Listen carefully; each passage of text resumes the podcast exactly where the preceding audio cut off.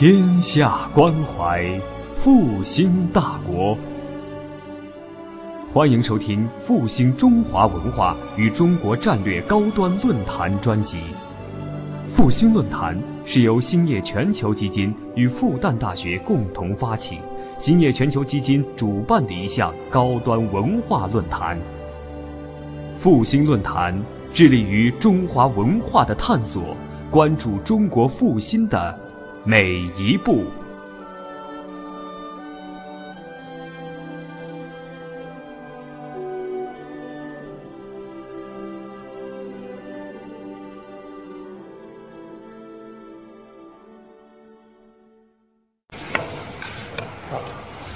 呃，各位朋友，这个下午好。呃，非常高兴，呃，有机会到这个复兴论坛，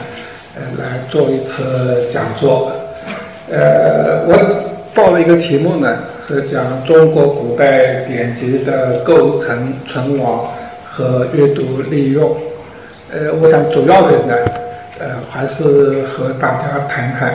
这个古书之阅读，呃，一些基本的情况。呃，谈谈这个传统的自学和现代的学术之间的关系。这个讲讲话呢，就是在呃我们现在的呃台湾叫数位，我们这边叫数码。这个在现代的这个数码化环境之中，呃，古籍文献的阅读和利用，它的特殊的这个状况，呃。所以呢，我想这个讲的比较随意一点，根据大家的这个兴趣的话呢，后面呢也愿意回答一些大家的问题。呃，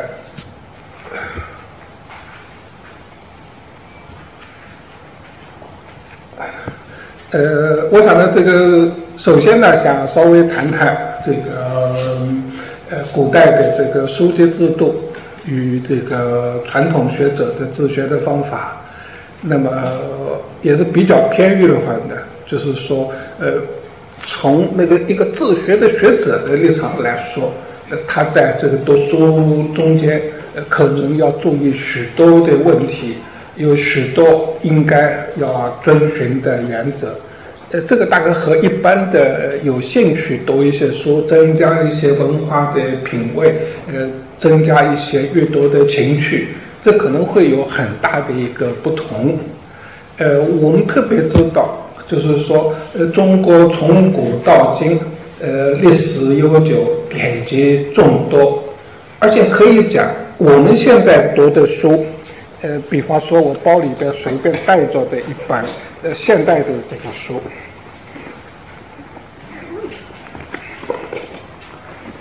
我们这个随便就是说。呃，现代的这个书籍其实是完全的这个是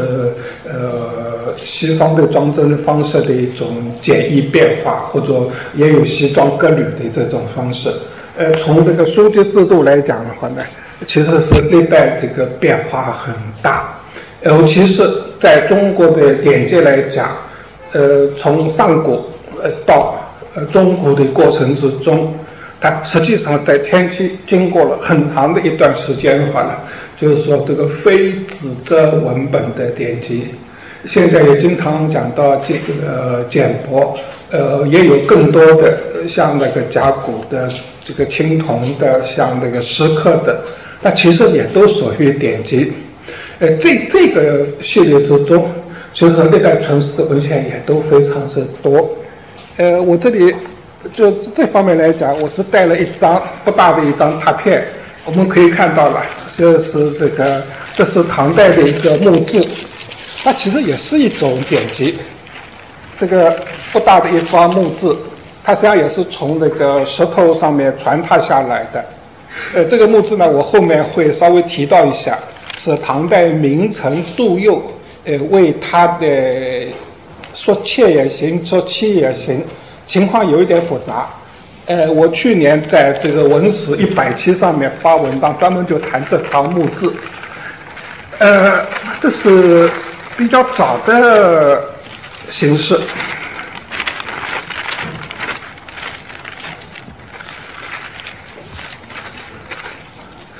在这个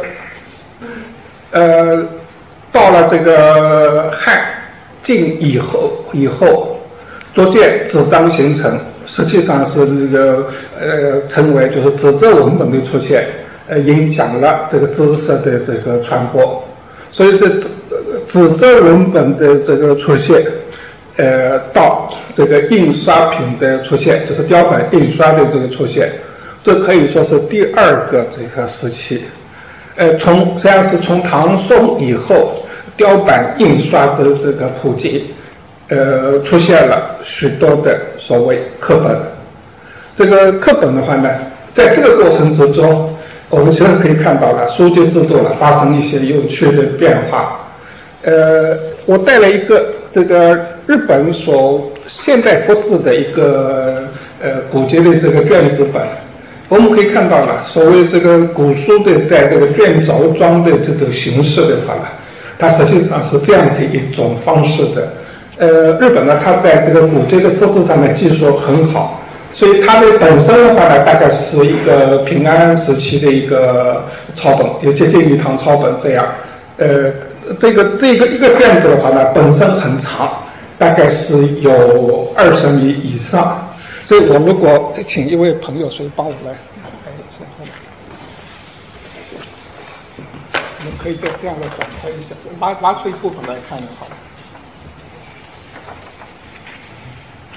这这这个是复制的，因为不是这个原来的，但是呢，它这样子拉开来的话，它可以很长，它实际上也是这个卷轴装的一种方式。呃，这是日本现代复制的。这个呃，近年来的日本的复制呢，它可以这个和原件做到完全一样。这个非常早，在昭和初期的复制品。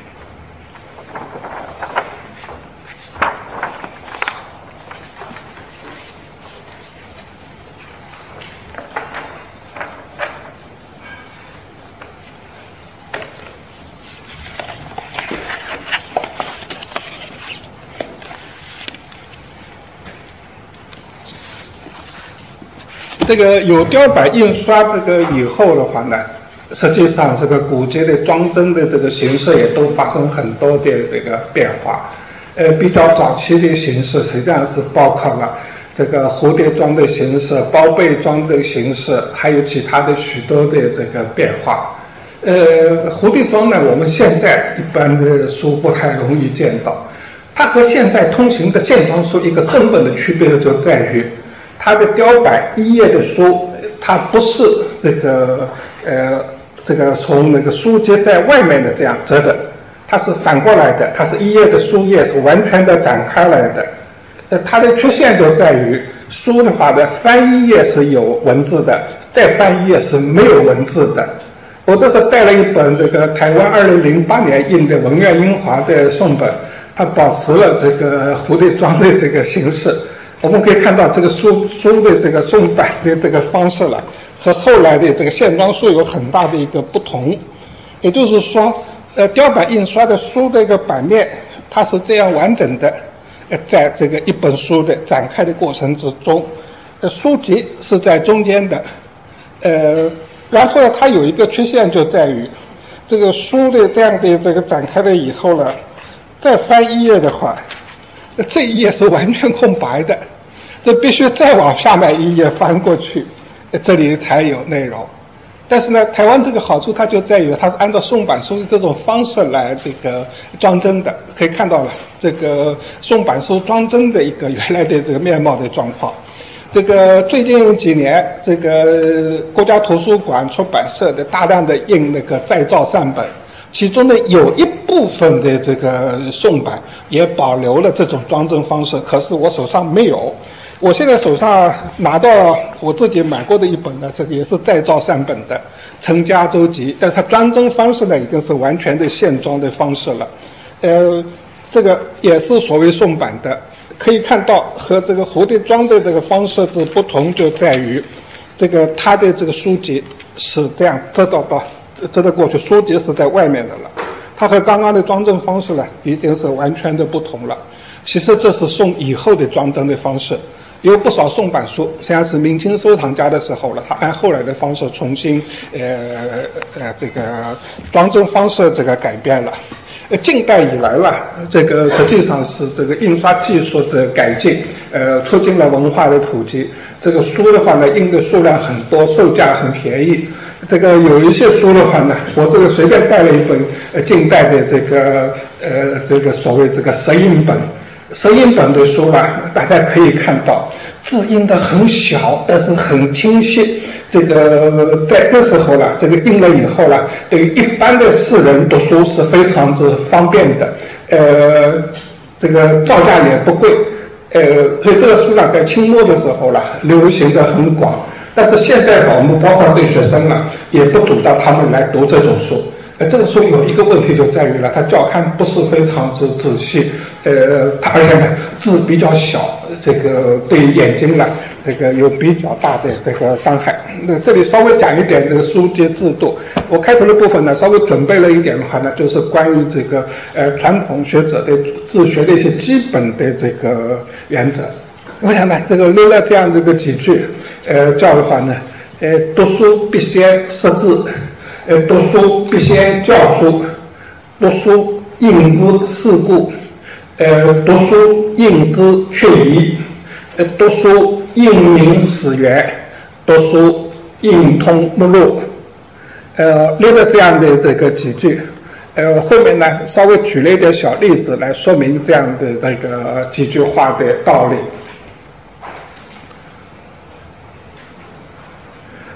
呃，读书必先识字。呃，有一个掌故，就是说，呃，我是一九七八年到复旦读研究生，第二年第二届的这个同学进校，呃，我下一届的一个这个同学呢去见蒋天书先生，蒋先生问的第一句话是：这个读书必先识字，你懂不懂？知道不知道这句话是谁说的？我当时倒是那个我们那个朋友倒没有答出来，所以回来就很惶恐。我后来和他说的话呢，在韩愈的《蝌蚪文字记》里边是有这样的一句话。现在的这个检索呢有一个方便，韩愈的话呢没有那么的精准，比较精准的读书必先识字的话呢，倒是在这个《六艺之一录》里边，大概是清初以前的人，我还没查到这位朱光家到底是什么人。哎，古人会嘛，这读书必先识字，这个地借书考所望，三月反复而得一字，学以就忘矣等等。所以这个实际上呢，这个古人所讲的读书必先识字的话呢，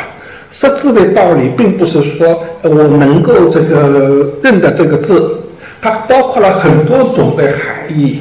它这个字的字形以及各种的这个变化。这个字的它的本来意和衍生意，它的训诂有多少种不同的解读，它的读音有多少种变化等等等等。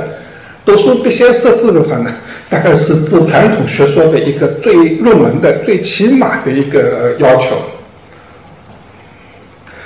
第二句话呢，叫这个读书必先教书。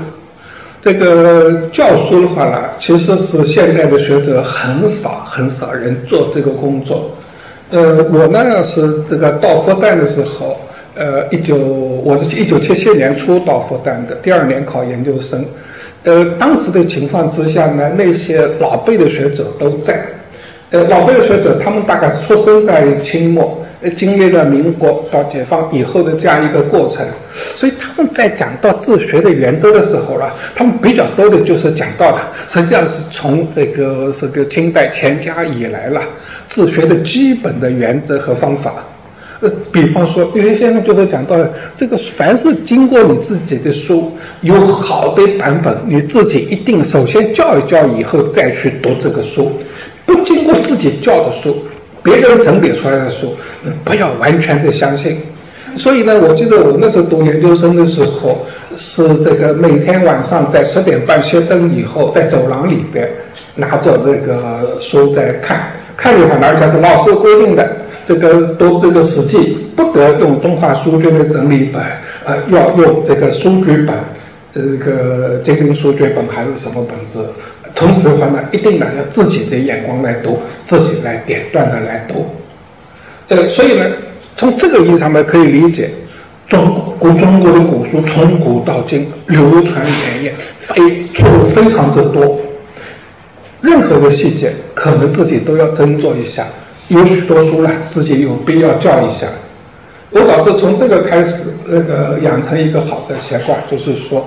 呃，有好的版本的书，自己手上也有的，不妨仔细的去教一教。有许多书，并不是说我为了要写文章我再去读这个书，而且是平时自己了要不断的这样的准备着的。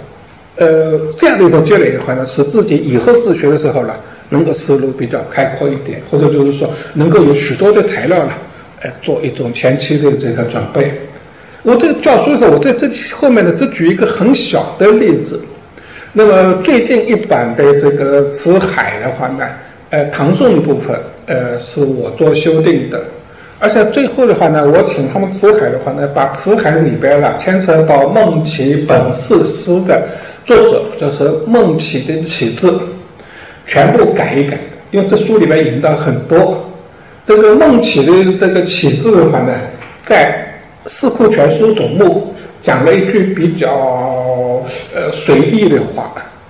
不太负责任的话。那这句话讲的呢，因为《四库提要》的权威性，所以大家现在一般都沿用。就是《四库提要》里边讲，《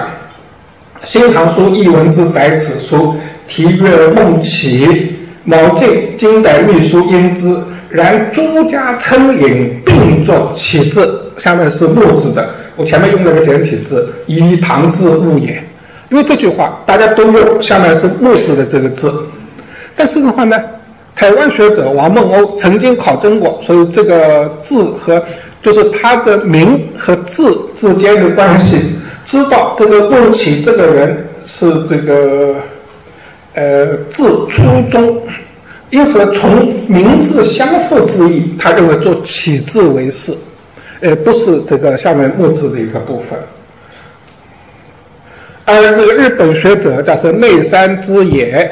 呃，是老辈的学者了。那么是他做隋唐小说研究之中，用了本色诗的十四种传本，其中有署名的只有三种，都是做这个漆，没有做木质的。那么，像像这样的一个情况呢，我们只能说，呃，《四库提要》在编修的时候，他就说各本都做这个木质的这个漆，其实是随意的，不负责任的。但是的话呢，多家都还是用他的说法，因为他比较权威。但是呢，现在的有新的材料的发现，就是说最近十年里边，在河南的洛阳。先后出土了这个孟家的墓志，现在我已经看到了五方，呃，这个中间有一个就是呃孟起为他的夫人所写的墓志，这个墓志之中，他是称之为“晋是孟起之妻龙溪李氏会书”，那么是确实是做这个字，同时的话呢。还有这个后面我把它删就是第一个字去掉了，这个孟遂的墓志题作，后面也是说莫属则起书并撰盖，这确实是这个。而且呢，在做这一方墓志的时候，前面一方墓志的时候了，这个第一次发表的论文的时候了，这错了一个字，他是不认识这个总字，就是唐孟氏总妇龙溪李夫人，他不认识这个总字。他把这个“种”字的话呢，读成了“家”字。这个孟氏家父虽然不太符合习惯，好像也还可通。家里的我们现在上海人讲这个家主婆，其实唐人没有这样的提法。那个此此刻它重要的就是看它本身原书上面的文字来讲呢，它是一个“种”字。这个“种”呢，不是坟墓的意思，它是实际上是来讲的话呢，就是。家里边的长房长孙的这个媳妇，就是长房的这个媳妇是为这个种妇，所以呢，这个证明了他的家族之中的这个地位。所以在这种地方呢，就是我这是要说明一个道理，就是说了，古籍的文本都是需要自己教的，原先的前人的错误其实在在都是，我这里稍微就是带两种宋本的影印的说过来，也是说明一个宋人的版本之可贵，就在于宋明两代的学术，这个在自学的这个习惯上面有一个很大的不同。宋人认为，这个传抄的文本即使有错误了，你不要随便的改，你尊重它的原字，你可以把你的推测表达在别的地方，但是原书的文本不要改。明人胡来。明代人的话呢，凡是看着不同的人，我就把它改，而且呢，这个把真和假的这个揉在一起，这个把这个呃原古书的原来的面貌，在这个做各种各样的这个改切，还有另外的方法，伪造了许多许多的这个古书。呃，我实际上是最近的这个二十年的学术研究之中最有趣的一件事情，就在于判断了这个唐末《司空图》的二十四诗品是这个伪书。二十四视频大家都说是真的，但是我看到他是明代人这个从别的书里边截取了一部分提到施工图的名下伪造出来的。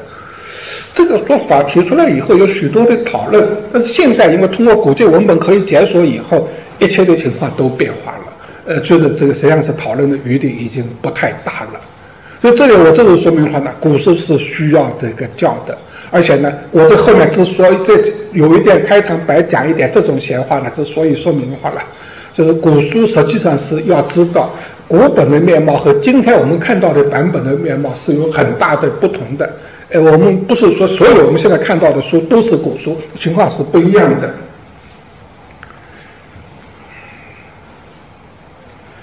呃。我这做的顺序好像和这前面讲的六点有顺序不同，这个可能昨天做的时候忘掉了。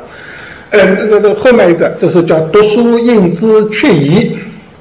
我们现在呢，经常有这样的一个问题，就在于当你提出一个分析一个问题，还有问题无法解释清楚的时候，总是有许多的这个学生或者爱好者，他是讲的话，这个细节你能不能说得清楚一点？这个地方你能不能做一个明确的结论？文史的研究和这种理论的研究有一个根本的不同来讲的话呢，呃，理论它是需要建构、需要想象、需要这个呃这个呃这个充分逻辑的这个证明，但是文史研究有一个问题就在于，历史的真相、古籍的文本，并不是所有的地方都能够说通的，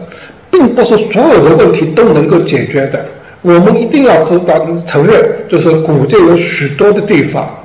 由于作者当时表达的隐晦，也许是因为后来文本流传的一种讹误，是有很多的文字我们现在读不懂了，我们无法做这个清楚的解析。这里不在于就是这个文字的艰艰难，而在于这个事实的真相，我们真不知道会怎样。我这里还是举本世诗的一个小的例子，呃，本世诗这里边有一段是讲那个呃韩红的这个失窃再找回来的，呃这一段这个很有名的这个事情。最后这个孟其是讲，这个开城中鱼霸五州。这个鱼霸五州的话呢，按照唐人的表达习惯呢，是我在五州做官，而且习惯了这个说法的话呢，鱼霸五州的话就是在我在这里做五州的刺史，不做了。所以呢，根据这孟起的这一段话，南京师范大学岳贤浩教授做这个唐刺史考全编，他就根据这一段话认为，孟起在开城中。担任过五州刺史，但是问题就在另外一方面来说的话，孟起的本世诗的序是显成于光启二年，这里边他的当时的职务是司勋郎中。按照我们的说法，这个五州刺史和司勋郎中是级别差不多的这个职位，但是这个两者之间差了五十年。我们现在很难想象，这个人五十年前在做一个科长，现在还在做一个科长，因为人寿年寿毕竟是有限的。呃，这里面确实是有存在这样的一个很大的问题。对这个事情，我做的这个考证，我能做到的程度就在于，这个梧州一点都不错，就在于在《车府元规》里边找到最后的这个材料来讲，就是说，呃，孟观做从长安县令贬为这个武州司法司户参军。孟观是孟起的父亲，这个孟观在开城中确实这个到了这个武州。那么问题就在于鱼霸武州，这到底是什么意思？这个孟起的本人无论如何来讲的话呢？他在这个所谓这个呃，就是这个年轻有才华，他很难想象那时候大概就是二十岁以内的已经做到刺史了，这个几乎是不太可能的。但是这句话到现在为止，我能够证明孟起这个时候确实是到了梧州的，但是不知道这个鱼霸梧州的话呢，是因为什么样的原因致误的。所以这种情况，我自己现在知道，就是说，在古代的文献之中，在在都有这个，甚至来讲呢，批卷就是。我们要承认，古代有许多东西，你你没有办法完全都懂的。而且我自己现在的态度就是说，在读书过程之中，能够尽可能的秉持一种存疑的态度、确疑的态度。确疑并不是说没有疑问，确疑只是说我们现在材料还不够，文献还不足，还不足真，这是孔子讲过的话。但是的话呢，等到新的材料的出现，问题是可以解决的。我表示前面讲到孟孟起的这个名名的问题，它这是可以解决了的。那后来的这个霸武，这我解决了一半，更进一步，他的文本是怎么说？没有材料，那么也就只能到此为止。所以呢，实际上来讲，这个文史的读书之中。会缺疑，这是学术上面成熟的一个标志。呃，这个后面呃讲的一个原则是叫这个读书应知世故，也就是说读书要了解世故人情。呃，书中的文字表达的内容，它是一种表述的立场，但是呢，它所表达的立场的话呢，它必然的里边有许多。呃，演示的东西有许多，嗯，不方便你世人完全道明的内容，这是我们读书之中啊是应该要注意的。我这里引到的话呢，就是这一张这个木字的，就是刚刚就是这张木字的这个论文，这个是杜佑到了自己晚年为自己去世的夫人写的墓志。呃，我这这在这里录字的话呢，呃。当然，这个杜佑这时候也已经这个很年老了，所以这个他写了：夫人率性温公，居家敬顺，六音化其幽默，百口知其柔抚，引物目笔，聪慧绝人。这个当然是有必要为夫人讲很多的好话。但后面再讲，在六岁的孤，年纪很小就父亲去世了。能背言其主，因列考呃主因列考因能背言其主，因这个列考由宦中伐，随外事流于南方。这里标的有点问题。随外事流于南方，大列纪年，又都督荣府，无论所属，遂归于我，以为祭祀，仅三十年。又悬灯列中外，雷田繁正，上奉高堂，下修中馈。这个陈年顺色，动子无为，既领淮南，岁月之久，特蒙朝恩抚及，遂有十马之幸。哎，话都不错，都都是场面上的这个对夫人的这个很好的这个评价。但是呢，我们在这里边是要读出来的意思就在于。他这位夫人，我们看那个正史《旧唐书》里面的记载，就在于了，都有什么都好，就是到晚年的时候，坚持要把自己的妾扶为妻，引起家室的这个后面群臣子弟的坚决反对，家庭中闹得一塌糊涂。这个而且呢，正史里边呢是有记载的，他的这个妾封这个妻的话呢，是皇帝这个认可的。但是的话呢，是和河北的一个樊镇的军阀放在一起策应的，这个中间呢，杜氏是呃历代观音的这个理发之家，这个和河北的藩镇放在一起的话呢，本身对杜佑不是太尊敬，但是的话呢，杜佑到了为他的这个妻子所写的这个墓志的时候，他要表达的内容就在于要讲他一切都好，但是问题就在于他的家庭的和睦，因为这件事情实际上是引起很大的哗然的。唐代和明清的不同，我们看《金瓶梅》，所谓这个春梅，这个然后这个封为夫人，明代可以，唐代不可以。这个唐代的妻是妻，妾是妾，这个妾和妻之间是这个巨大的鸿沟，这是当时的原则，我们不讨论其中的是非。问题就在于杜佑在这个里边的表述之中，他根本的问题就在于他的这个李氏是到了他在南方的时候纳的妾，所以呢。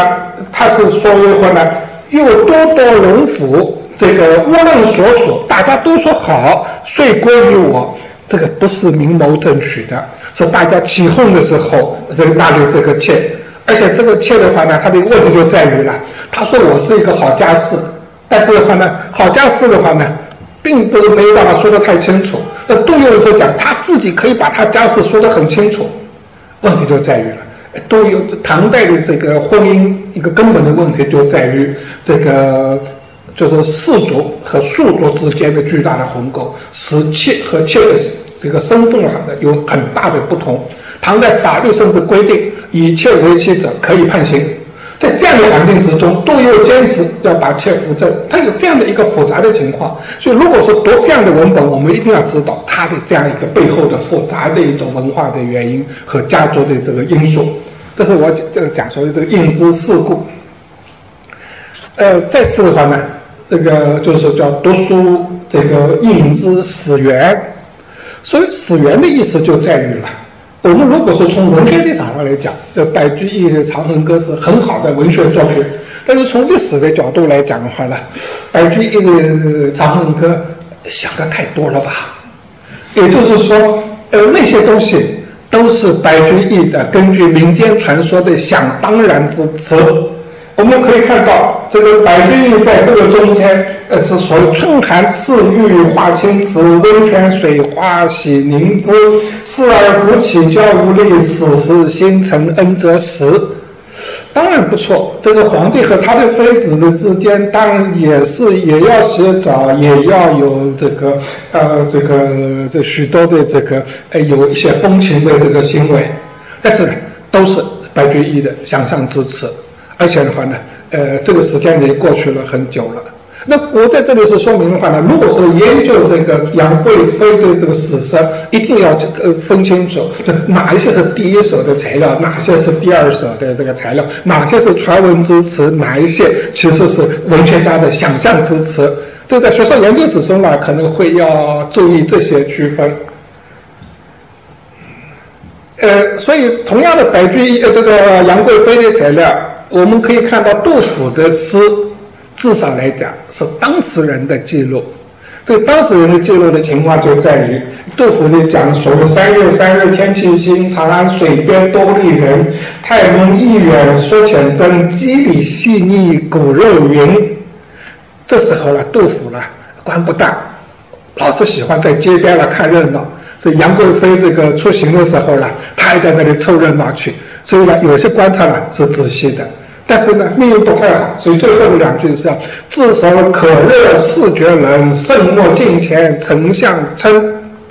呃，这个被驱赶了，呃，就是这么一件事情。但是的话呢，杜甫是第一手的记录了实际的情况的。另外，杜甫的一首《哀江头》也是写杨贵妃的，叫“少陵野老推深阔，春日前行却将缺”。这件事情的发生，离杨贵妃之死也就是半年左右的时间。杜甫重回杨贵妃以前寻衅的这个地方，呃，回想往事，是这样的一个立场上面写的。那么，关于杨贵妃的事情，什么是最早的、最重要的始源呢？其实，这个以前这个喜欢讲陈寅恪这个研究这个杨贵妃的这个一些情况，我觉得，呃，这个有。一个材料是非常之重要的，就是《唐大诏令街》里边有两份，呃，杨贵妃的册封的诏书。第一个是册寿王杨妃文，为开元二十三年岁次乙亥十二月壬子数，此届册而为寿王妃。这个是可以知道，这个杨贵妃不是一朝选在君王侧，而是的话呢，在开元二十三年，杨贵妃死的时候是三十八岁。那么经过了开就天宝的十五年，这个开元的这个二十三年以后的这个六年，这个两者这个相减减的话呢，也就是开元二十三年的时候，呃，杨贵妃这时候的年龄应该在这个十六到十七岁左右，称为寿王妃，这个册封的文告是第一手的最直接的一个历史的记录。那么另外一个是呃，杜寿王妃为女道士次。寿王茂妃杨氏，属太后继承，永怀追封，以知求度雅致难为，一度为女道士。时间没有，但是的话呢，从寿王妃的身份转变为女道士了。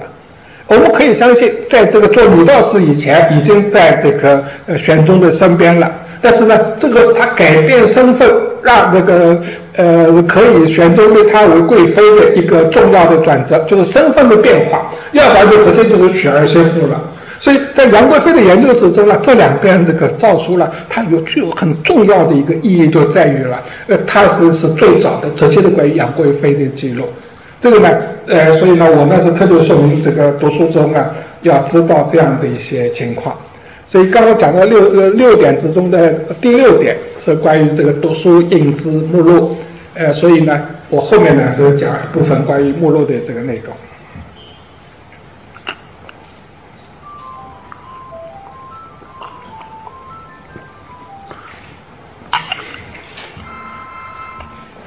所以第二部分呢，我想讲呢，这个读书应从掌握目录入手，以求全面理解古代典籍之构成。呃，这个呢，呃，再回到我现在这个今天讲座的这个第一个小点，就是说，呃，了解古代典籍的整体的构成的这个情况。这个构成的情况啊，呃，其实是有一句话是大家应该都知道的，就是中国的古籍的分类啊，是从那个七略到十部，但是具体的来讲，它完整的构成的这个状况。我们要全面的了解，要这个全球在胸的话，还是一定程度上是要掌握目录学。呃，先说一点这个呃纯是典籍的一个呃总体的这个状况。现存的文献的总数的话呢，呃，从一现在一般的说法认为，古籍是到一九一一年，也有到一九一九年，或者到一九四九年。呃，都可以算，尽管现在近年来也印古籍的话呢，呃，一般来讲的话呢，就算是惊人的数量。那么古籍的这个总数的话呢，呃，其实主要是汉语的，其他的语言呢也有很多。四库全书所收的话呢，呃，三千六百种，四库七个，收书数不太一致。呃，但是呢，存世的古籍的总数肯定在十万种以上。而且这历代的话呢，这个越来越多。以别集来说，这个在唐以前的别集，现在存下来的有名目的，呃，只不过两百种以内，一百多种。而且这个中间绝大部分都是明代人重新拼的。真正这个唐以前的别集传到现在的，呃，原集六种。这个有部分原籍保存的再加六种，大概十来种的样子，其他的都是明代的这人接出来的，价值是不高的。那么唐人的这个编辑呢，建筑于记录的，比方陈陈不海先生编的《唐诗书录》里边落的，大概三百五十种左右。真正唐人的文件存下来的，大概不到两百种，呃，数量就这么多。但是宋代的话呢？呃，在这个八百种到一千种之间，近年来日本发现了许多新的宋人的编辑。那么到元代呢，大概四五百种。呃，明一代，我是至少二十年以前知道的数字大概三千种。现在如果详细的调查，估计会超过五千种。明代数字要多得多。清人别辑的数字，由于有了这个别清人别辑总目的编撰，现在可以知道超过四万种。仅仅别集的这一项，我们可以看到，一代比一代的话呢，数量要多很多很多。清代的别集达到那么巨大的一个数字，所以我想到三十年以前那个呃钱钟年先生登出这个来自复旦郭绍宇先生的消息，说是在编全清诗，啊，这个后来证明没有其事。那全清诗要编撰，真的是天昏地暗的这个事情，数量大到惊人。那么，呃，这个中国丛书重录的这个书。大概是三万八千种左右，方志保存的这个能够知道的，呃，在八千五百种到一万种之间。由于最近三十年各个地方方志办投入钱很多，呃，中国当代的地方志的数量达到空前的这个程度，但是历代的这个方志呢，呃，数量也有相当大的个保存。这个以外，还有医书超过三千种。这个道藏一千四百多种，藏外道书还超过一千种。那么这个佛典现在大概总数的话呢，是在两千两万卷以上。那么在这个以外，还有许多的像东方文书啊，呃，现在总全世界保存的超过了三万号。那么甲骨有多少？这个十多万片。那么青铜器数量很多，石刻的拓片的数量也很大。所以这些呢。真的属于这个古迹了，可以用浩如烟海来这个形容。那么，呃，目录是一种什么类型的书呢？简单的说，这个目录的著作是关于历代古籍典藏的一种部落类的书。所谓部落类的，我们就好像呃一个家里边或者一个图书馆。它藏多少种书？那么第一架有哪些书？第二架有哪一些书？在图书馆里边分的仔细一点，这个库有都哪些书？哪些那个库有哪些书？从中国历代开始，这个汉、这个魏晋六朝、唐代以下，历代这个学者都有这个目录书的这个编撰。目录书的呃。具体的区分可以大概是分为这样几个部分，一个呢是叫的官藏书目，就是官府收藏的图书的目录。官藏的书目呢，由于的话呢，中国传统的文化总体的来讲是这个书在官府的，所以最重要的藏书的机构都是属于官方的。呃，就好像现在中国国家图书馆所藏的书，远远超过全国各个地方的图书。那么，传统历史上也是这样，官府藏的。第二种呢，叫私藏书目。中国历史上的藏书家，历代特别是江南，层出不穷。而且，藏书家他有一个重要的标志，就是说，像清代的藏书家，就是家里必须有多少种宋本。那个这个是一种藏书呢，可以有这个呃标志性的一个称呼。像现在各个地方这个买许多的这个惊人的书，呃，超过万种就成藏书家了，这个在古代都是不算的。那么私人藏书的话，历代也有相当大的数量。第三种呢是叫史字书目。所谓史字书目呢，是建筑于正史的这个经节译文字。这个还有其他的类型的地方类的书目、专科的书目，以及的话呢，呃，其他的各种类型的书目，呃，包括现在的公司的收藏的收藏的书目，有各种各样的书目的类型。我在这里呢，首先要说到的话呢，目录的这种方式的话呢，它提供什么用处？可以讲的话呢，现在作为一一般的这个文史的爱好者。很少就涉及到这个目录类的这个图书，呃，从最近三十年的情况来讲，除了北大、复旦少数的几个学校以外，也很少开文献学的课。内地的许多的大学，虽然老师也会说我们讲一点文献学，但是的话呢，缺少系统的这个文献学的关怀。所以呢，我在这里特别是说的话呢，目录学对于自学之重要。这个在传统的学者是非常看重的，现在的学者呢，常常呢会会非常的忽略。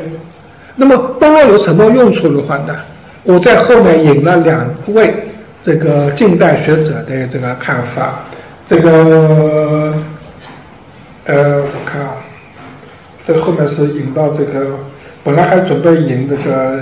汪培江的一个说法，没有录出来。那么因为汪培江那个呢和有些部分有一点重复，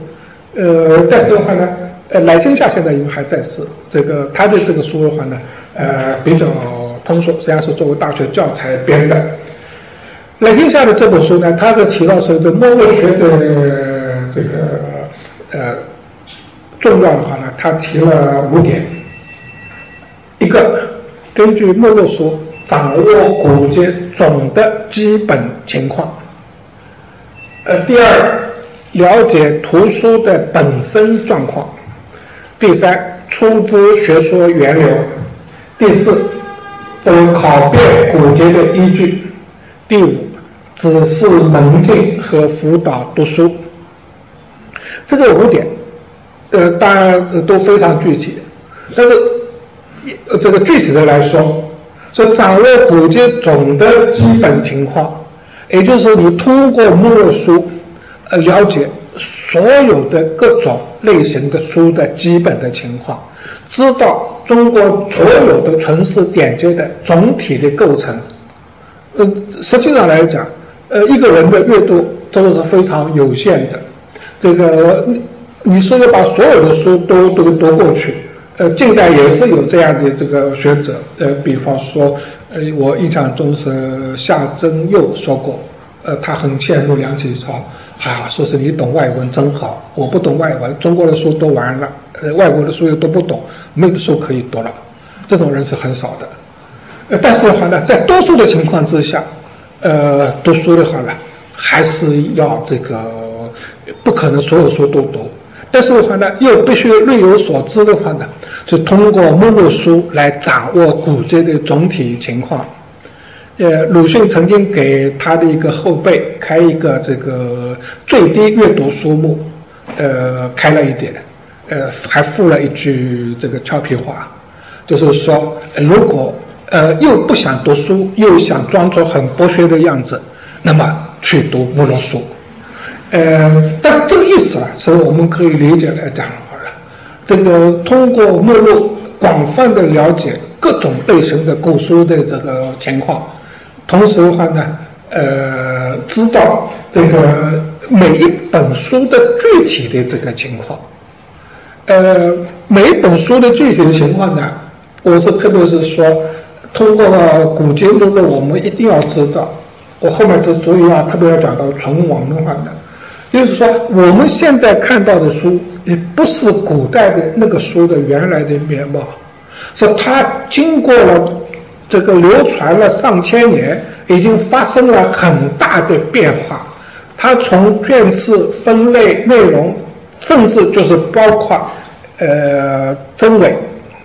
这个等等等等，已经发生了很大的变化。但是这本书原来的面貌是怎样？我们现在看到的书和古人看的原来的书是什么差别？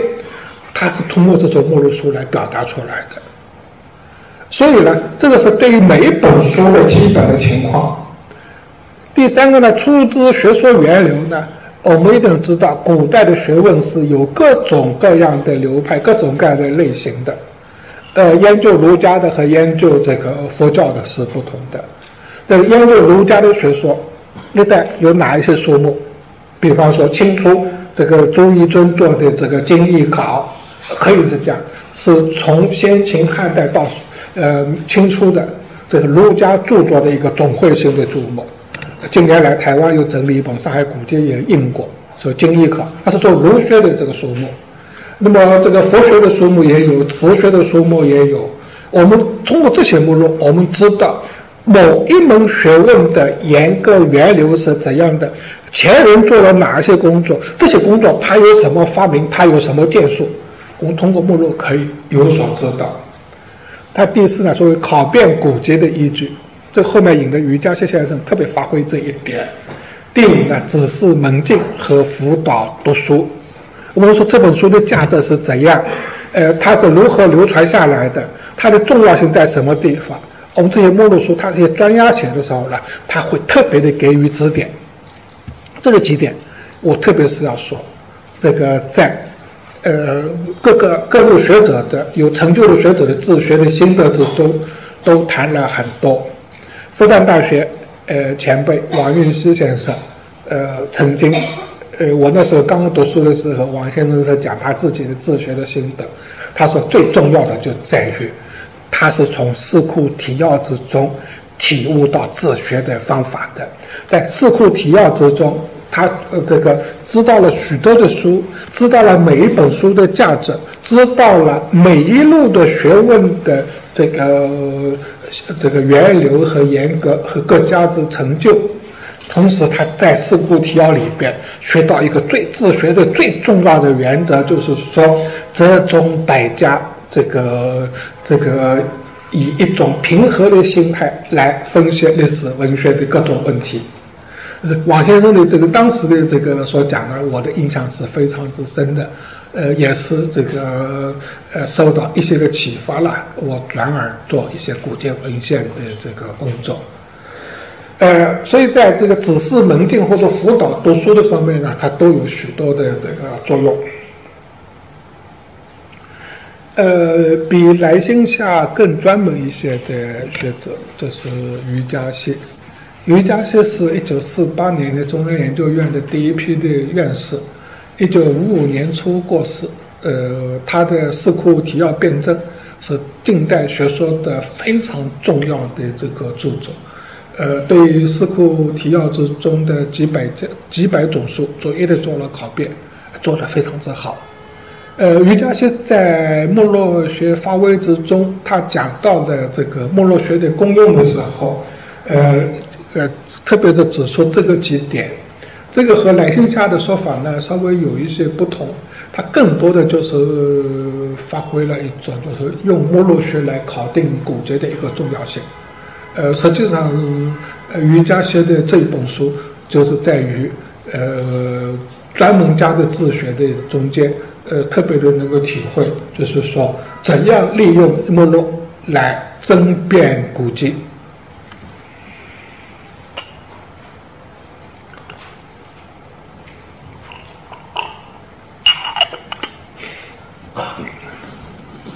呃，余嘉燮先生所提的这个几点呢，我没办法这里充分的、详尽的讲，我稍微讲一些重要的一个部分，就在于，第一，以目录著作之有无。断书之真伪，一本书，它应该是流传有序的。呃，一本书的出现，它是唐人看到过，宋人看到过，名人看到过，清人看到过。这个书是有哪一家收藏过，辗转传到现在。所以这个古书的收藏，它都是有印鉴的。这个印鉴留下了这个书。曾经在哪个地方保留的这个呃痕迹，呃，所以呢，我们现在所看到这个书是可靠的，它是流传有序的，它这个书都是有收藏印的，同时也是在这个书收收藏的这个书目之中是有所记录的。呃，那么这个举个例子来说，我那时候做这个二十四诗品的考辨，啊，有一个问题，那么重要的一本书。为什么到了明末才出现？这个从司空图去世，公元九百零八年，到这本书的出现，公元一千六百二十年，在这个七百多年的漫长的时间之中，这本书在哪里？因为书目之内容，我们首先提供一个疑问，并不是说所有书目没有的书都是伪书。因为现在我们发现了大量的简帛的文献和大量的石刻文献，这个敦煌遗书，中国书目里面都没有人提到过。但是它是有出土的年代，它有书写的东西，还有其他许多东西可以证明的。但是的话呢，突然冒出来一本书，我们是会提出要有所疑问的。所以瑜伽是说，以目录著作是有无断书之真伪。第二。用没落书考古书篇目之分合，就是用没落书考古籍呃古书篇目之分合。举一个小的例子来讲，我们现在可以看到唐代殷凡的《和岳英灵集》是三卷，这个明清课本都是三卷。因为三卷，所以有人就在讲，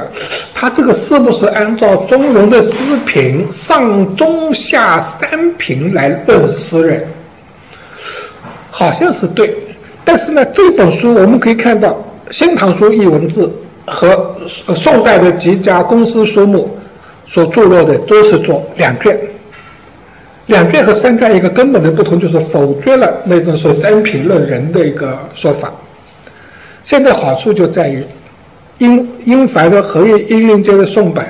在这个贵州的独山莫氏的藏书之中，这个宋本是有的，现在藏在国家图书馆，所以现在也影印出来了，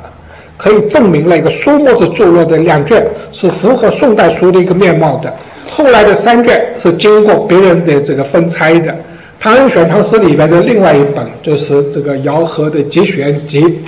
这个明清通行的是都是做两卷本，而且这个中间是有呃诗人都是有小传的，呃许多的学者来研究大历十才子的时候，都根据这个小传来推测这个十才子的生平。但是现在上海图书馆所藏的这个接骨骼毛氏引宋抄的这个姚和的节选集只有一卷，唐宋的书字也是做一卷。这个证明了有小篆的两卷本是元以后的人改编的。这里边就是通过的书目来辨别古书，这是一个非常重要的这个原则。呃呃，吕家师还提到后面的一个情况：以目录书著落之部次定古书之性质。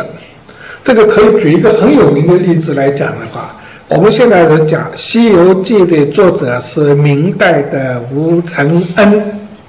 但是吴承恩的这个作著著作全是近代考证出来的。近代的考证的这个根据主要的是《千顷堂》呃书目，《千顷堂》书目里边著落的这个吴承恩有一部《西游记》，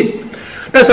哦，跟当时这个考证的部分是用的淮安府志，淮安府志的材料是原出于这个《千顷堂》书目的。千景堂书目著落的吴承恩的《西游记》在地理类，而不是在小说家类。可以知道的这一件事情，只不过是吴承恩的这一部《西游记》，实际上是从他在苏北的老家到这个现在的这个湖北嘉陵那边做官的沿途的记录。地理类的书不是这个小说志怪类的书，所以实际上来讲的话呢。现在因为是许多的《西游记》的流传的故事的文本，大量的都印出来，我们可以看到吴承恩做的可能性基本上已经都被否定了的。这也是所谓这个在古籍书目的著作之中能够知道这本书的性质。同时，书目还提供了一个，就是说，呃，通过书目来访求确意，也就是说，呃，书目特别是。比较早的书目之中记录的这个典籍，是在历史上曾经见过的书。我们如果说是把古今的书目做一个对比来讲，就会发现，古人的著作比我们现在能够看到的要多很多很多。很多的书，当时曾经这个呃很多人读过，但是就是没有了。那么。呃，这种状况呢，我们现在经常会用到一句话，是叫“大浪淘沙，优胜劣汰”。这个是因为是达尔文的这个说法影响到我们现在对古籍文献的判断。其实这个话呢，也并不完全那个正确。呃，这个在许多的古籍文本的流传过程之中啊，存或者不存，带有很大的偶然性。当然，最优秀的作品读的人多，李白、杜甫的诗歌，这个宋人的多次的翻译，这流传下来概率就比较高一点。但是也有许多呃很糟糕的东西，偶然的原因也有保存下来的。比方说，现在我们可以看到宋本的《周台咏史诗》。竟然讲到一句话：“使不幸而存世者也。”这个写的那么差的诗也保存下来了。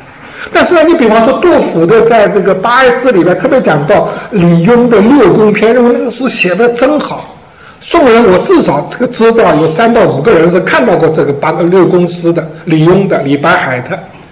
但是就没有一个人想到把这首诗抄下来。这首诗就这样没有了，就失传了。我们仅仅是通过一部分的记载，这个知道有这部东西，我们也是通过书目呢，能够知道，呃，古籍的文本呢，本来历史上曾经那么的丰富，每一本书有各种各样的面貌，但是呢，很大程度上说没有了。所以因目录以以访求确意，我呢以前也只是感觉到一种理论上的感受，但是呢，三十年前呢开始的话呢，做唐代文献的结义，这个时候才知道了。这个通过目录来掌握全集，通过目录来访求确意，实际上是可以做出许多的前人所忽略的一些工作。从我自己的工作来讲，比方说唐诗的结义就在于，我现通过目录知道宋代曾经流行哪一些唐人的诗集，哪一些诗集宋人看到的文本和我们现在看到的文本不同，这个因此的话呢。这些这个散佚到的诗集，他的作品在许多人读过、引到过，就如同陨石一样的从天上下来，许多碎片铺在大地上面，在各种群书之中，他为后人提供了结义的一个依据。当然，结义只是读书的一种方法，但是呢，通过目录呢和这个这个是这个偶然遇到呢，它会有很大的一个不同。我自己觉得感慨的时候，我自己做了一些文献的工作，也就是通过这种方法掌握群书，以这个呃驾驭群集的话呢，掌握目录以驾驭群集的话呢，同时来讲访求确认呢，呃会有很多这个意外的这个发现，这是呢，我觉得呢，呃目录的一个另外的一个用处。不好意思，我稍微看一下时间，我不 不知道是讲到哪里，这个可以这个呃合适的方式。哦，已经是这一个小时了，这样。呃，我后后面部分稍微讲的快一点，我争取讲到三点四十分，好吧？重提重复了。呃，这个呢，我今天呢，呃，特别是带了一张这个表来。呃，发给各位。这个这张表的话呢，原来的作者是姚明达先生。这个姚明达先生呢，三千年呢是复旦的教授，呃，后来呢，呃，转到当时好像是中正大学，在这个浙江江西那一边了，呃，呃，死于和他是战地服务团，为了掩护学生和这个日寇这个搏斗而战死。呃，姚明达先生的这张表，呃，我觉得在字目录学方面非常重要。我昨天晚上犹豫了很久，还是应了若干生带来，因为这个讲不清楚。我在这里呢是稍微说明一下的话，大家稍微了解一下这个表的这个作用，就在于，呃，呃，它从上到下，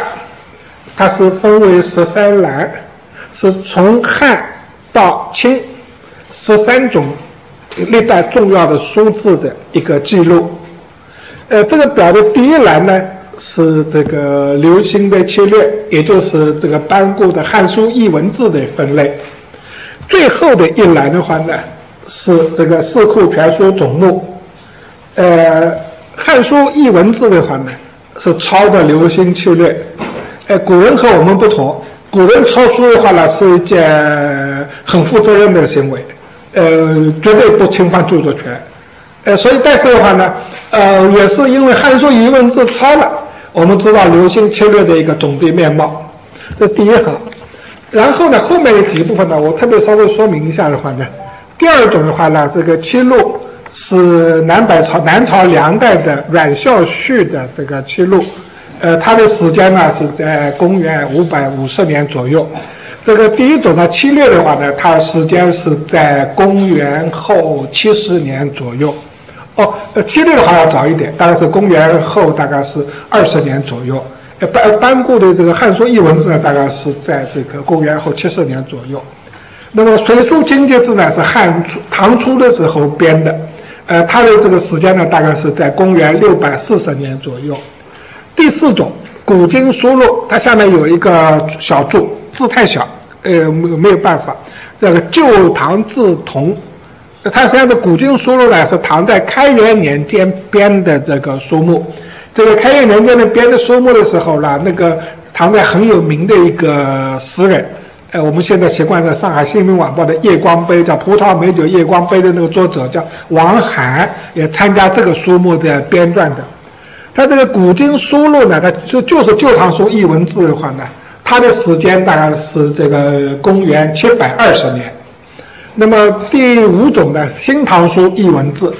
在这个时间呢是公元一零六零年左右。我这不是绝对准确的，大概是相对来说。这个第六种呢，这个崇文总目，它的时间是公元这个一零四零年左右，比《新唐书》译文字早二十年。这个两部书欧阳修都参加编的。那么第七种的话呢，俊斋读书志，这个曹公武的呃私家藏书志。这个俊斋读书志的时间呢，大概是在于这个一二哦一一七零年左右。那么后面的《岁初堂书目》是南宋初年呃由毛的这个书目，他私人藏书的书目。呃，和最大读书志呢稍差不多，大概晚一二十年。那么再后面一种呢，折斋书录解题，南宋陈正孙的书目，大概时间是公元一二四零年左右。那么再后面呢，文献通考、经济考，这个实际上就是前面两种书目的一个汇总，呃，它本身的新的东西不多。再后面，宋史译文字。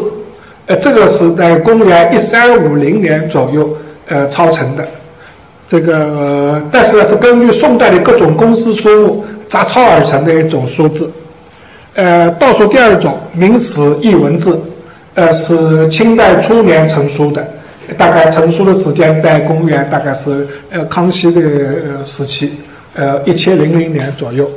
那么最后呢，《四库全书总目》，呃，乾隆帝的后期编成的。时间大概是在公元一七八零年左右。我这是说大致一个时间，我们可以看到，这个这个十三种书字，可以代表着，呃，从汉到这个清，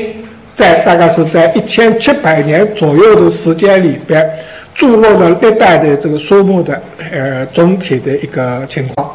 那么在这个书字的提供的十多种书字之中呢，它包括了。这个公藏书目，也就是说，像那个切略，像那个崇文总目，像古今书录，呃，像那个四库总目，它其实都是公藏书目，就是官方收藏的书目。呃，像那个《隋书经节志》《汉书译文字》《旧唐书经节志》，这是史字书目，历史书的字的书目。那么。另外的好多种呢，俊斋读书志、这在书中解题，这叫私家书目。这些书目整体的摆在一起，它有一个年代的顺序。它这个年代的顺序提供了，我们可以看到，在历史上曾经有过的一个特定的时期的图书的一个状态。同时呢，这个表的话呢，又是从横过来讲，它揭示了从《汉书》译文字的侵略的这个分法到。四库全书总目的四部的分法的各个细目的分合，这种细目的分合，我们可以看到，呃，在这个《汉书译文字》里边的七略，它实际上是六分法。它第一个是节略，实际上是一个总论；第二个的话呢，这个六义略，实际上就是儒家的著作。这个第三呃到这个后面的部分呢，和次序稍微有一点乱。但是我们可以看到的话呢，呃，师傅略相当于后来的所谓这个呃这个节部，就是别题方面的内容。那么中间的四个部分呢，就是诸子略、兵书略、这个术数略、方剂略，这个四个部分到后来是都被子部的书所包括。所以《汉书》译文字的所分的这个四呃七个部分。是所谓这个七略，或者说是六分法，到后来的严格的变化，就变成了从《隋书经济志》开始定型的，就是四部分类法。从七略到四部，它其中的一个最重要的标志，就在于这个呃诸子、兵书、这个术数、方剂，这个四略都归到子部。因为历代的这个著作的情况，它是根据著作的多少来分类的。也就是从从汉以后的到隋唐的学说的一个大的走向是这个私人著作的学说著作的萎缩。就是说，在秦汉之间，由于战国的战争的平原，是研究兵法的很多，研究术数方剂的很多。那么到了这个呃这个魏汉魏以后，这类的书数量少了，但是另外一类的书呃呃突然兴起，也就是史部的著作。那么史部呢，在《汉书》艺文字里边没有。有一少部分的史书是收在这个《六艺略之中的《春秋类》下面，但是到汉魏以后，发生了一个巨大的变化，就在于的话呢，就是春秋附庸这个誉为大国，成为著作的一个主体的部分。因此，在四部的分类之中，所谓经史子集，它最重要的这个区别就在于经。是儒家的著作，我们现在来讲是叫一个时代的指导思想。就中国古代从汉武帝以后，这个大出百家，独尊儒术，儒家著作成为中国两千年这个汉以后的近两千年的呃社会的这指导性的思想。所以，这个经学的著作历来就是非常之多。那么现在也有所谓这个呃编儒藏的说法，其实儒藏呢就是《四库全书》，最初设设想就是《四库全书》的一个最初的设想。那么第二个部分就是史部，我们可以讲中国古代的历史学源远流长，一代的著作非常之多。从这个七路开始，这个史部的著作就成为规模。中国的这个史学的源流就在于了，从上古开始就认为，这个国家的大事、君王的一举一动、一言一行都要记录下来，左史右史有分工，呃，皇帝这个讲什么都要记录下，就记录在案。所以说呢，史家人呢，保持着一种非常这个认真的一个工作态度，就是说某某人造反，这个。这个谋士君主史官有责任把它记录下来，哪怕掉脑袋也要记录下来。就是董狐执笔等等的，都是表示这种精神。这种著作是到了汉代以后，特别是私家著作是勃然兴起的时候，修史成为许多学者投入很大精力做的一个工作。所以史部的著作占很大的一个数量。子部的著作之中，诸子十家沿袭了下来。同时，兵书和这个方术一类的，特别是在兵书之中的，呃，讲如何作战。这个这个方术里边，其中有一部分，哎，比方说，哎，天上的星象什么怎么样的变化，预言着人间的这个社会的变动。中国历代呢，对这类的书呢，都严格加以禁止的。所以这类书呢，后来有所萎缩。我们可以看到这些，如果这个一个表上的一个细末的情况来看的话呢，呃，还牵涉到许多具体的书了。后来的一些严格变化的情况，有一些书原来没有的新的著作的形式的出现。比方说，我们现在喜喜欢讲文学批评史，呃，在《四库提要》之中是称之为诗文评类。这诗文评类的出现很晚，一直是到这个。呃，宋以后才开始形成雏形，到这个《四库提要》才呃确设成为一类，但是也有一些东西了，出现很早，但是的话呢，后来就萎缩了。比方说《谶纬类》，《谶纬类》是一种预言人间吉凶的书，还有一种类型的书，像这个先秦的时候很多见，所以这个房中，我们现在在讲这个性医学，但是到这个宋以后的话呢？也是很少这一类的著作，他都可以看到一个社会和文化的变化的种种的这个迹象。呃，像这样的一个表的话呢，我是觉得的话呢，呃，没办法叫大家都知道，但是的话呢，略有所知的，它有一个好处，知道了中国古代的各路的学术，其中的呃几个呃六略到四部的这个分合之间呢，它是一个大的部类。那下面一个小类的，对我们接下来讲到一个具体的学科，古人是怎么样这个分的？学说有各种各样的类型，某某一部类的学问，历代从汉到这个近现代有什么的著作，做了哪一些工作？因为具体的我们可以看到了，经部的之中有小学一类，所谓小学者识字的书是叫小学，治理国家这叫大学。我们知道这个小学和大学，古人的分工和我们的的现在小学堂、大学堂是不同的。但是呢，小学类之中呢，我们再可以看到，它到后来具体的来分，它是分为这个呃三个部分，一个是讲文字的，我们讲识字，这个原来的字形是怎样，特别是现在最近的三十年之中，古文字学非常之发达。第二种呢叫训诂，这个字它是什么意思？它有多少种文意？所以训诂是解释字义的。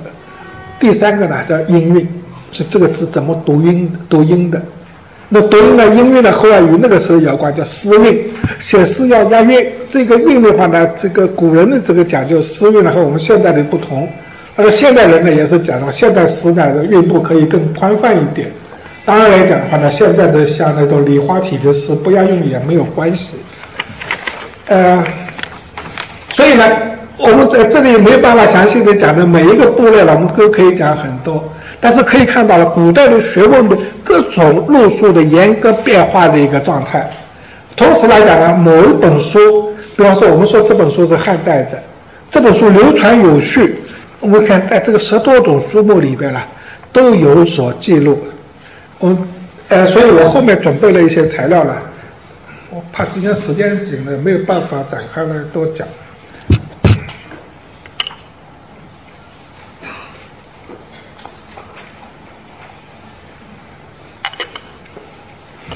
我后面把一些准备的材料给各位稍微讲讲，还有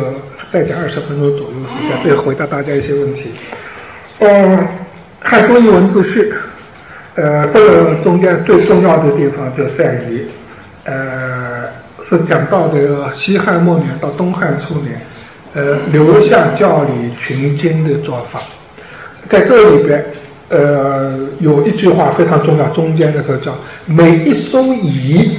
每一本书整理好了，像留下，则调其篇目，出其旨意，若而奏之。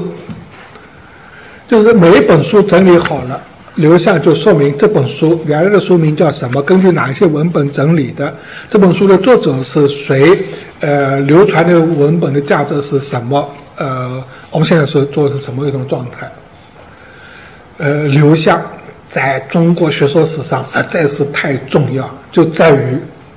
呃，先秦的诸子百家的各种的著作，其实都经过刘向的整理，呃，没有经过刘向的整理，我们可以看不到那么多的先秦的著作、秦汉的著作保留下来。但是刘向的整理，从文献的记录来讲，改变了古书的面貌的。因此，刘向整理过来的书。已经不是先秦的典籍了，所以这个《汉书艺文字》的这句话非常之重要，就在于刘向是怎么工作的。他工作的态度是非常之认真的，每本书都有一个学术性的介绍。因为他的这本学术性的介绍，我后面也落了点刘向的提要，我们可以知道，刘向整理过的古书已经不是古书了。但是也因为刘向的整理，才有那么多的古书保存下来。学术史就是这么一个面貌。然后后面分这个七列，这刚刚讲过了。刘向的列子书录，呃，我们看可以看到，他的列子的，呃，包括这个参教求筹太常书、太史书、丞相书、丞参书、丞参书、内外书、教除复从十二篇，定注八篇。这个列子的八篇是刘向这时候编定的。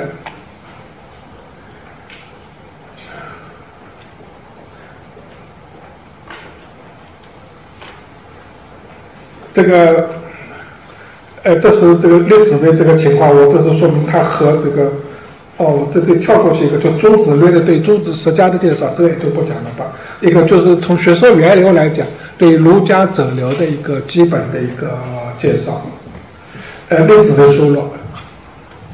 然后是列子的一个基基本的情况的说明，列子中的一些重要的篇章。我这举之所以举例子来讲的话呢。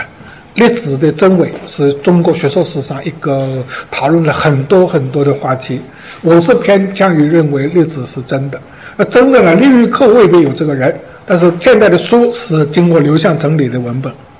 呃，这个提要和现在的书是完全对得上的。但是呢，从呃通过刘向的这个提要可以看到，刘向是根据各种不同的文本整理成这本书的。所以我们现在可以看到的许多的简帛的面貌和汉语和存的书的面貌的不同，就是因为汉语和存在的书都经过了这样一个整理的过程。战国策序也是同样的一个情况，呃，特别是重要的就在于战国策，呃，除夫从的三三十三篇，它原来的书名是有国策、国事、版藏、释语、藏书、修书。然后呢，编为《战国策》。《战国策》是这样的纷繁的材料编成的。现在由于有长沙马王堆出土的战国纵横家书的出现，可以讲是刘向编定《战国策》的所依据的书之一。所以可以知道了，呃，一部分保存下来了，一部分被删掉了。这个整理古书了，呃，有不得已的地方。但是真的，呃从另外一方面来讲。前人偏见的说法，因为刘向整理古书而古书亡，也是一种说法，都对的。呃，这个《隋书经界志》的序，我想这里主要是要说明从七略到四部的一个变化。呃，四部的出现，实际上是在于这个呃曹魏的时候，呃郑末，呃左中经到。循序做这个中经新部，这里面一句话就叫分为四部，总括群书。一月甲部即六艺及小学等书，二月乙部，呃古诸子家、进士子家、兵书、兵家书数。三月丙部有史记、旧书、黄览部杂事。四月丁部有诗赋、图赞及总书。这是四部的雏形。到稍晚一点，就是到东晋的时候，把这个呃乙部和丙部倒换过来，就是变成了四部的经史子集的一个规模。这是七略到四部的一个变化的轨迹。这个《旧唐书》的经界志的序，对四部之中的每一个部分，呃，都有一个具体的说明，呃，这里没办法讲了。呃，丙部包括哪一些？丁部包括哪一些？呃，它这里边特别在说明的话呢，除了四部以外，呃，其实的话呢，呃，还有这个十四的，就是佛教的经略论书，道家的经略符录，一共有多少种？实际上这四部呢，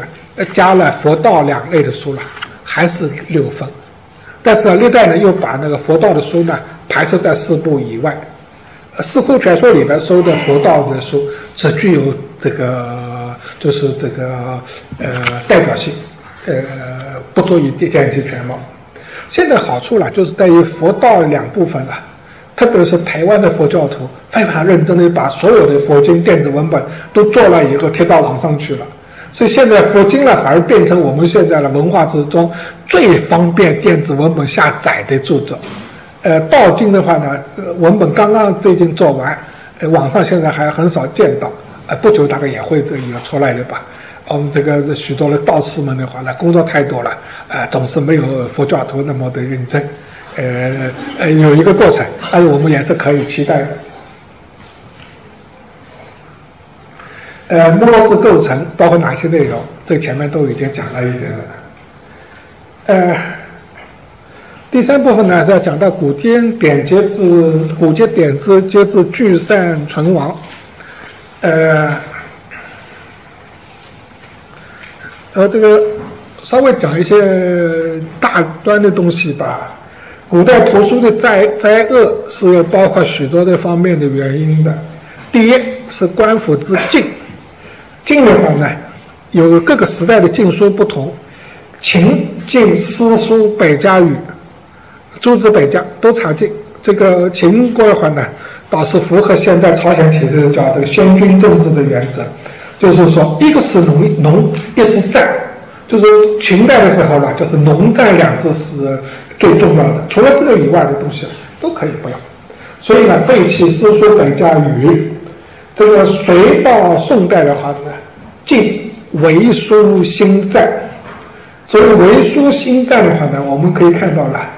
哎呀，一个是为书里边出现了几句话，预言了这个社会今后要发生的事情。这个西方也有预言家，中国古代也有预言家。预言家呢，我们可以讲的话呢，和我们现在追查谣言啊都有相近的地方。就他预言天上一颗星暗淡了，说人家某某某要死了。然后呢，某一颗星的话呢，发生什么变化，就是讲某某地方要有大乱了。那古代的谣言是如此，历代人都加以禁止的。明清时候呢，禁戏剧小说；清代呢，禁文字狱。文字狱的话呢，实际上是与这个明清之际的民族矛盾有关的种种的反政府的和官方主流的思想不同的这民间的记录，都可以构成文字狱的。而文字狱有许多呢，也是加以附会的。这是禁。第二呢是叫兵险，就是因为战争的因素。你比方说四库七阁，这个现在现在存下来的是三个半。还有三个半呢，都烧掉了，所以半个呢是杭州的文澜阁，一半原书，一半后来抄的。呃，《永乐大典》现在存下来的书不多，原书的百分之五，在百分之四点几。呃，第三个呢，水火，历代的水火之灾的话呢，哎呀，都是实际上是书灾之大敌，书书籍之大敌。呃，水火的话呢，比方说我们看到《隋书经济志》著录的书，这多数呢是唐初的时候呢是藏在洛阳，那时候呢是叫从洛阳呢装船运到溯渭流而上，到这个长安去，中间对经过一个我们现在很有名的地方叫中流砥柱。经过砥柱的时候，船出礁了，船翻掉了，水淹，水把这个树淹掉了，也很大一批的损失。当然还有就是人为的或者自然的火灾，人为的火灾，梁元帝在江陵焚书千万种书。这个梁元帝在中国历史上呢，只能做反面教材的。呃，这一位呢，这个这个梁武帝的一些儿子呢，真是都是天才。梁元帝呢，一个眼睛不好，这个在这个家庭的环境之中呢，总是特别的敏感，非常勤奋的读书，著作的数量空前惊人。但是整个让他做了皇帝以后呢，国家的局面撑持不下去，就最后失败的时候呢，他想想我这样发疯的读书，我也做不了圣人，我最后落到这么一个下场，干脆把千万多卷的书和自己放在一起烧吧。呃，中国历史文化史上的空前的损失。北宋密阁的祥符年间的大火，呃，诗人的藏书家一梦得的石林，这个油毛的岁初堂，钱谦益的绛云楼，都曾经失过火。呃，黄宗羲的二老阁也是烧掉了的。所以历代的书啦，水火之灾总是不可避免的。呃。清代乾清宫也曾经发生过大火，另外还有一个这个古籍的灾难了，就是叫藏。这个历代诗人啦，有一本书啦，密不示人，深藏不露。在最后呢，这本书呢，因为藏呢，藏的没有了。就这种诗啦也很多见。比方说，这个十年前我做了这个旧五代史新碟会证。旧五代史的金刻本，在清初到民国的中期，始终在呃若即若无之间，但始终就没有看到一个人拿出来过，而且那个书呢，所有的记录都没有看得懂这个书的人记录下来，就是一点点遗迹，但这些遗迹呢，一点价值也没有。但是如果真有，也是因为藏了而没有了。现在全世界的古籍的书目都可以查得见，真的就没有这本书了。所以我还是做的东西到现在还有价值。呃，历代的这个重大的灾难，呃，刘宏隋代的这个呃一个大臣，他讲到了从呃秦汉以来经过了五恶，刘洪五恶是非常有名的，就是说他是讲到的话呢，呃始皇焚书一也，这个王莽之末，长安兵起，灾厄之二也，这个然后呢，这个是叫这个孝献宜都，就是董卓之乱的时候，西京大乱，书之三恶也。这个然后呢是讲到的话呢，呃，这个是呃，就是西晋和东晋之间的呃，这个四海奔奔向永嘉了，这个是这个时候是四四爷，然后呢是讲，嗯，这个是什么？光武事情又到前面去了，哎，然后实际上是这个呃，实际上是这个梁元帝的时候呢，呃，这个江陵焚书了是五爷。就是刘洪讲到的古书五恶的话呢，实际上是呃中国文化史上的重大的损失，讲了五件事情。然后呢，明代的胡应麟呢讲到了从刘恒以后的呃五恶，他们讲到的五恶的话呢，实际上是呃讲到的是大业一也，隋炀帝到唐初的时候，天宝二也，安史之乱。广明三也，这个黄巢入长安；靖康四也，这个金人入汴京；这个绍定五也，这个绍定的话呢，实际上是南宋的中后期的事情。那个胡应麟讲到的这个五次重大的灾难，从这个以后呢，至少我们还可以讲到五恶：明清一代之际一也，四库尽毁二也。四库虽然把这书整理出来了，我们现在可以看到了四库的书了整理了以后了，就是说古人的著作有政治错误的，他一页把你都改正了，而且呢，这更好玩的事情呢，清人真是勤奋，他把这个辽金元的人的名字了全部改了翻译了一遍。他觉得有的是受人翻译这个名字了，对于这个少数民族的同志不够尊敬，他把它全部翻译了一遍。所以我特别要告诉这个凡做学问的朋友，《四库全书》里边的这些辽金元的书，你千万不要用。就好像来讲呢，我们习惯是讲这个辽的开国的人叫阿保机，但是的话呢，阿保机这个听上去呢显然这个不好，不尊重，所以呢，《似乎》的本里面不是阿保机，叫安巴坚，坚强的坚。他全部给你翻译过来了，呃，同时呢，他也是尽毁了许多的书，大概在全国范围之内，这个收集上来的书在三万种到五万种之间，同时呢，整理出来三千五六百种，四库的工作，所以也是一个很大的灾难。这个圆明园之火三也，这个清末明初以来的战乱四也，文革五也，哎呀。真是可以讲，但是呢，文革呢有一个好处，私家藏书受损害很大，但是呢，官府的藏书呢影响还是少一点，特别是一些公藏的图书了，像上海图书馆了，至少当时红卫兵还没有疯狂到就把上海图书馆给烧掉，这还算是积功德的事情。哎，这个，呃，这个是讲到的一些古籍的这个存亡，最后呢。三是讲到的古籍、古代典籍的整理、阅读与利用，呃，这方面已经没有时间充分的展开来讲了。我这是讲一些最简单的一个原则了。呃，古今整理古籍的方式是有很大的不同的。呃，传统的自学的方法，呃，包括了编选、兼注、杂记、考证、辨伪、集译等等等等的工作。这类的工作呢，也被现代的学者延续下来。我自己也做过不少这种类型的工作。呃，原则还是尽可能的恢复古书的一个面貌，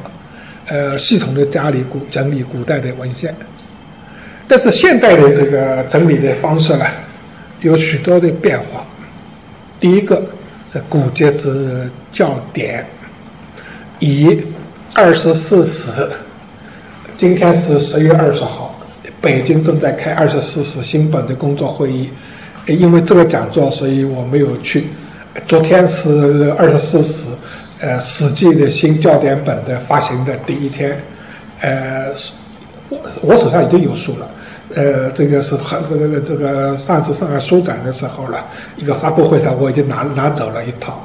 呃，但是这是在北京开会。二十四史的校点本，从五八年开始做这个工作，他为中国当代的古籍整理确定了一个基本的学术规范。这种学术规范就包括标点符号怎么利用，专名线和书名号怎么标志，同时最重要的。二十四史整理本，它确定了中国现代的古籍整理的基本的工作程序。呃，这个就是说，汇聚一本书的众多的最好的版本，有代表性的善本，放在一起汇校，选比较早的、完整的、错误较少的一种做底本，同时汇聚诸本。来校勘这本书，采取定本色的方式。我在这里特别说明，古籍整理了它的范式了，它实际上是包括两种的，一种叫定本色，就是会教诸本形成一个通行的文本，这叫定本色。二十四史都是定本色的整理，还有一种呢叫底本色，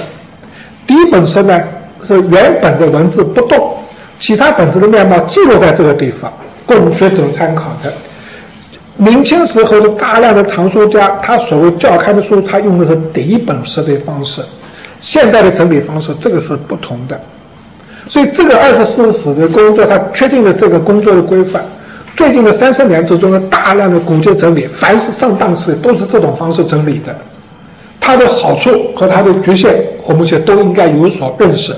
它的好处就是在于汇聚众本，形成为一种具有权威性的、通行的、可靠的文本。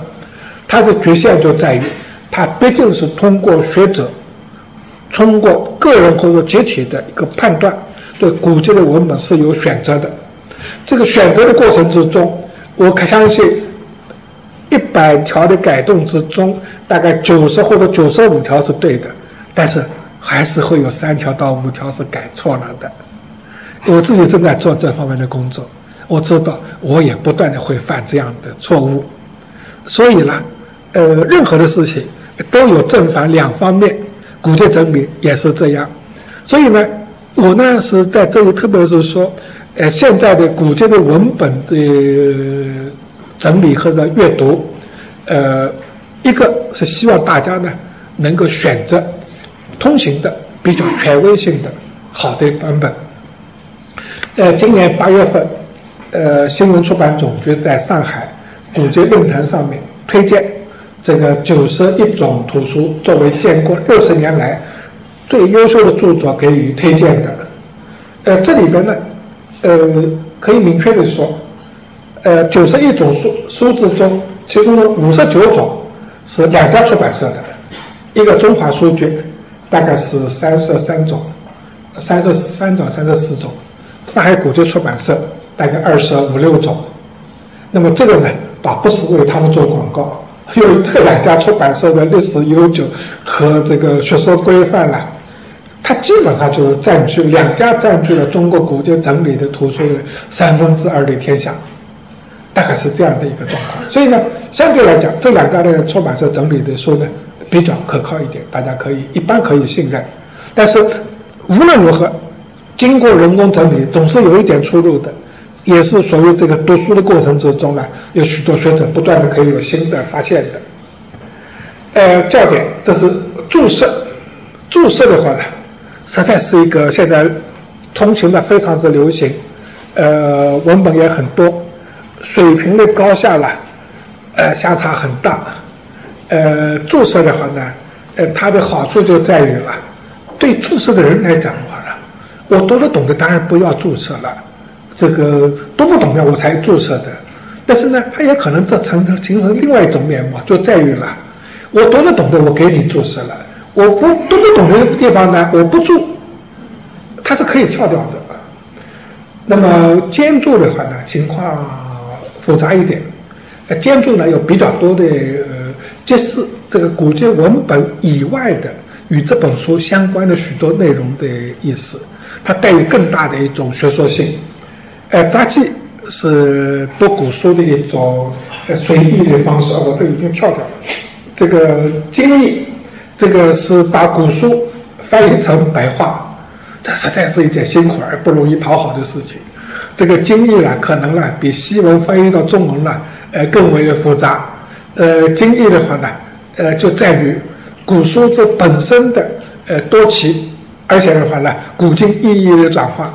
这个经义的话呢，到现在为止没有办法建立这个很好的学说规范，也没有办法出现了非常权威的经义的文本。所以呢，古籍整理的历史的这个评价，碰到经义的时候。呃，哪一位专家也不敢保证这本书一定翻译的、经译的很好，所以你们看历次的这个古籍评奖的经译的书啊，真的评上去的很少很少，原因就在这里。我也参加过一次评选，呃，选注、引印、汇编、汇编的工作呢，是近年来可以看到很多的，大概是将近二十年以前吧。呃，四库传播丛书和学修四库全书，呃，这个这个引起很多的比仗。呃，汇编呢有一个好处，以某一种方式把不太精简的古籍呃印出来，让大家可以利用，总是一件好的事情。呃，索引，索引呢实际上是呃二十四史的索引为代表，人民索引、地名索引都做过一点，它的好处就在于的话了。对正史之中出现的任何一点线索，它都可以揭示出来，特别是这个人名的部分。那么现在呢，说讲数据库。呃，数据库呢，大家有兴趣了，在网上搜一下，我有一篇文章在讲，呃，中国基本古籍库的一个书评，大家有兴趣可以看一下。呃，我最后呢，我想稍微讲几句呢，就是说，在我们现在的时候，就是说古籍电子化已经非常普及的时候，我们如何读书？我在这里边呢，从我个人的这个新的来说，这个书还是要自己的读，而且的话呢，要在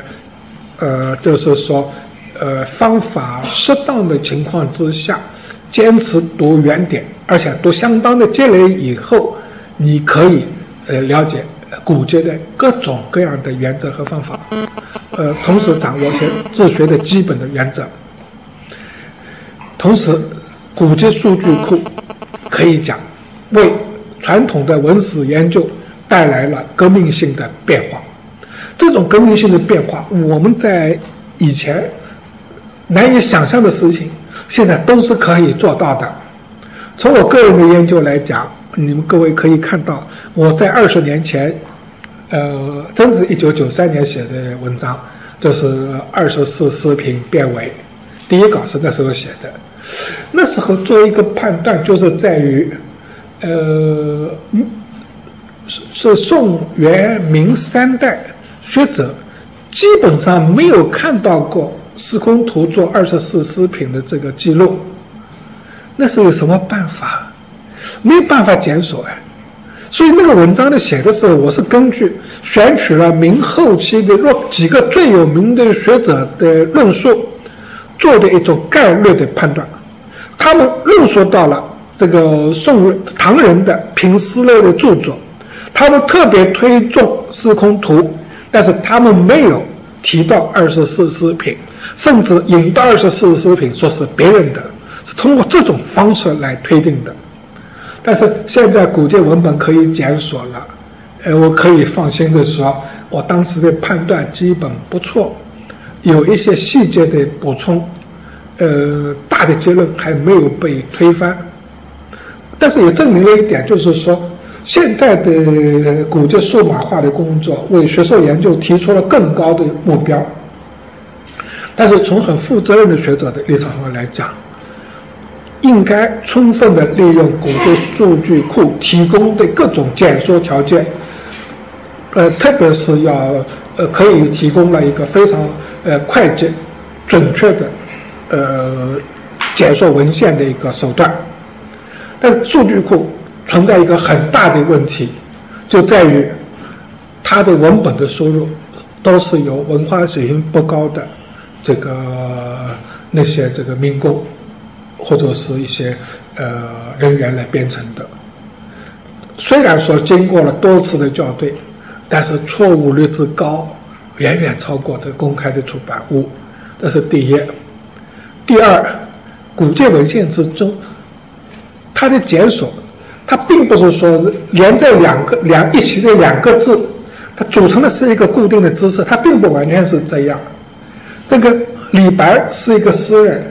李白还有许多其他的名称，李青莲啊。李海林啊，李太白啊，谪仙啊等等，但是的话呢，这个在古籍解锁的时候，你去查李白，他陶弘李白也全部给你出来了。所以呢，在这个古籍解锁之中，他不可能把你所需要的知识全部提供出来，他给你提供了百分之六十或者七十的你需要检索知识的一个数量，已经。很可靠，很很可贵了，但是的话呢，确实存在一个很大的问题。这个呢，就是说，呃，这个古籍，包括古籍可以检索之中，也包括了这个字形的一些差别，包括了这种文本的一些差别，所以呢，检索呢，部分的提供这方面的方便，没有办法完全的代替读书。所以呢，我在复旦如果和学生来讲的话，第一，我是鼓励学生应该充分的利用数据库提供的资源；第二，不要完全信任数据库，还要就是经过自己的重新的复核。我自己的工作既用数据库，也同时经过这个善本的复核。我这个之所以特别是带两本这个引宋本的东西来了，特别是自就要说明的话呢，宋本之可贵了。呃，虽然说是宋代的、呃唐、清代的学者有宁宋癖，你没有教过古书，你不知道宋本的可贵到什么样的程度。也就是说，这个宋人尽管也有刻错的字，但是的话呢。宋人至少来讲，他不会轻易的改动古本的面貌，而且的话呢，那个我自己至至少来讲，我现在教过的古书呢，大概是在千万字以上。我相信啊，这种经验的感受了，真的是，呃，尊重这个古本，尊重这些古写本。所以呢，我自自己知道程序之中，这方面两方面都努力的兼顾到。这个第三个的话。实际上，在现在的这个古籍文献的研究之中呢，可以说有更加广阔的学术的视野和空间，提供我们许多新的研究的这个课题。呃，在这方面来讲的话呢，呃，我其实是呃，最后准备了一句，刚刚跳掉了。呃，实际上需要讲的话呢。在传统学说到现代学说的过渡的之间，其实是有许多的变化，特别是现代学说提供了许多新的学说范式，其实是呢一个呃，应该让我们对古籍文化呢重新做许多新的这个思考。同时，另外一方面就是说，传统的学说并没有死亡，也并没有结束。传统的方式之中有许多的方面，实际上是也应该被我们尊重和理解。